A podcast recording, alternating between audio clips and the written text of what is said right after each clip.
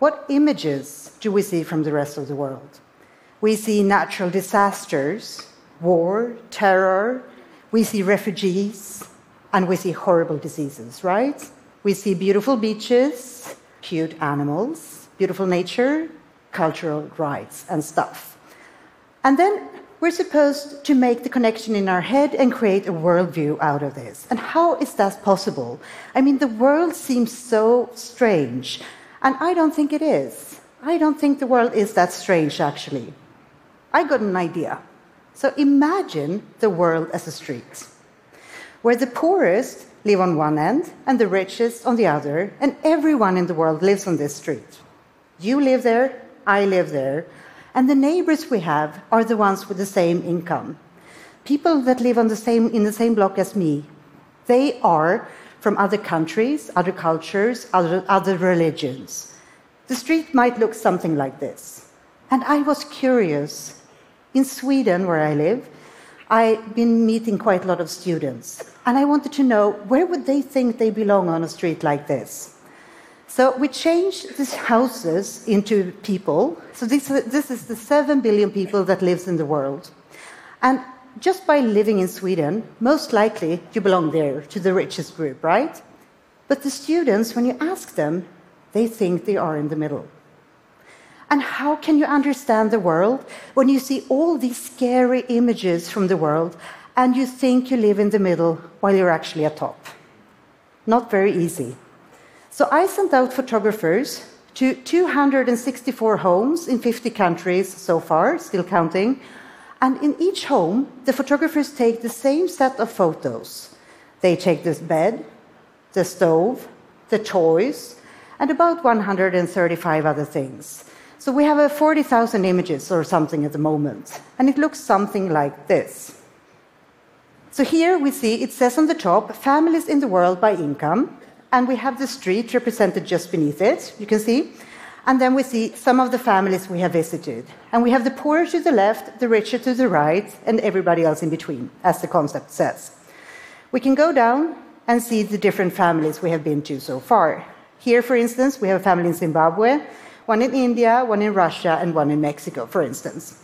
So we can go around and look at the families this way. But of course, we can choose if we want to see some certain countries and compare them, or regions, or if we want to see other things.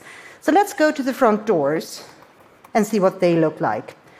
Go here, and this is the world by front doors ordered by income. And we can see the big difference from India, Philippines, China, and Ukraine in these examples, for instance. What if we go into the home? We can look at beds. This is what beds can look like. Doesn't look like the glossy magazines, doesn't look like the scary images in media. So remember that the students in Sweden, they thought they were in the middle of the world income. So let's go there. We zoom in here by filtering the street to the middle, like this. And then I ask the students, so is this what your bedroom looks like? And they would actually not feel very at home. So we go down, see, do they feel more at home here? and they would say, No, this is not what a Swedish typical bedroom looks like. We go up here, and suddenly they feel sort of at home. And we can see here in this image, we see bedrooms in China, Netherlands, South Korea, France, and United States, for instance. So we can click here. If we want to know more about the family, the home in which this bed stands, we can just click it and go to the family, and we can see all the images from that family so we can go this way too. And of course, this is free for anyone to use. So just go here and please add more images, of course. My personal favorite that everyone always tries to make me not show, I'm going to show you now, and that's toilets, because you're not really allowed to look at people's toilets. But now we can just do it, right? So here we have a lot of toilets, look pretty much as we're used to, right? And they are in China, Netherlands, United States, Nepal, and so forth, Ukraine, France. And they look pretty similar, right? But remember, we are in the top. So, what about checking all the toilets? Now it looks a bit different, don't it? So, this way we can visually browse through categories of imagery using photos as data. But not everything works as a photo. Sometimes it's easier to understand what people do. So we also do video snippets of everyday activities, such as washing hands, doing laundry, brushing teeth, and so on. And I'm going to show you a short snippet of toothbrushing, and we're going to start at the top. So we see people brushing their teeth. Pretty interesting to see the same type of plastic toothbrush is being used in all these places in the same way, right? Some are more serious than others, but still the toothbrush is there. And then coming down to this poorer end, then we will see people start using sticks. And they also might use their finger to brush their teeth. So, this particular woman in Malawi, when she brushes her teeth, she scrapes some mud off from her wall and she mixes it with water and then she's brushing. So, therefore, in the Dollar Street material, we have tagged this image not only as her wall, which it is, but also as her toothpaste, because that is also what she uses it for. So we can say in the poorer end of the street, you will use a stick or your finger, you come to the middle, you will start using a toothbrush, and then you come up to the top and you will start using one each. Pretty nice not sharing toothbrush with your grandma. Uh, and you can also look at some countries. Here we have the income distribution within US most people in the middle. We have a family we visited in the richer end, the Howards. We can see their home here. And we also visited a family in the poorer end down here. And then what we can do now is that we can do instant comparisons of things in their homes. So let's look in their cutlery drawer. So observe the Hadleys. They have all their cutlery in a green plastic box, and they have a few different types, and some of them are plastic. While the Howards, they have this wooden drawer with small wooden compartments in it and a section for each type of cutlery. We can add more families and we can see kitchen sinks or maybe living rooms. Of course, we can do the same in other countries. So we go to China, we pick three families, we look at their houses, we can look at their sofas, we can look at their stoves. And when you see these stoves, I think it's obvious that it's a stupid thing that we usually, when we think about other countries, we think they have a certain way of doing things. But look at these stoves, very different, right? Because it depends on what income level you have, how you're going to cook your food. But the cool thing is when we start comparing across countries. So here we have China and US, and see the big overlap between these two.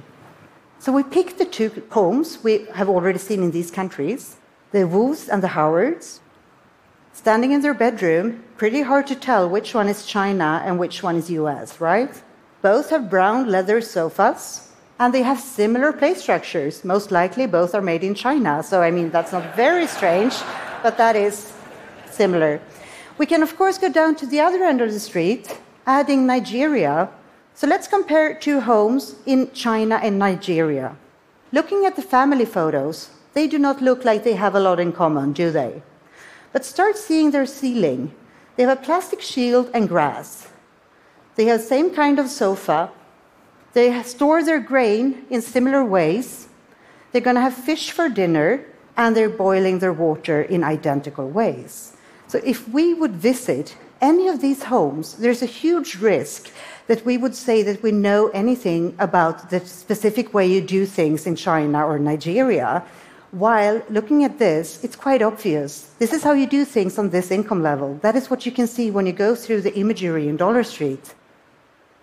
So, going back to the figures, the 7 billion people of the world. Now we're going to do a quick recap. We're going to look at comparisons of things in the poorest group beds, roofs, cooking, and observe in all these comparisons their homes are chosen, so they are in completely different places of the world. But what we see is pretty identical. So the poorest billion cooking would look somewhat the same in these two places. You might not have shoes, eating if you don't have a spoon. Storing salt would be similar, whether you're in Asia or in Africa. And going to the toilet would be pretty much the same experience, whether you're in Nigeria or Nepal. In the middle, we have a huge group of 5 billion uh, but here we can see you will have electric light, most likely. You will no longer sleep on the floor. You will store your salt in a container. You will have more than one spoon. You will have more than one pen. The ceiling is no longer leaking that much. You will have shoes. You might have a phone, toys, and produce waste. Coming to our group up here, similar shoes, Jordan, US. We have sofas, fruits, hairbrushes, bookshelves, toilet paper in Tanzania, Palestine. Hard to distinguish if we would sit in US, Palestine, or Tanzania from this one. Vietnam, Kenya, wardrobes, lamps, black dogs, floors, soap, laundry, clocks, computers, phones, and so on, right? So we have a lot of similarities all over the world. And the images we see in media, they show us that the world is a very, very strange place. But when we look at the Dollar Street images, they do not look like that.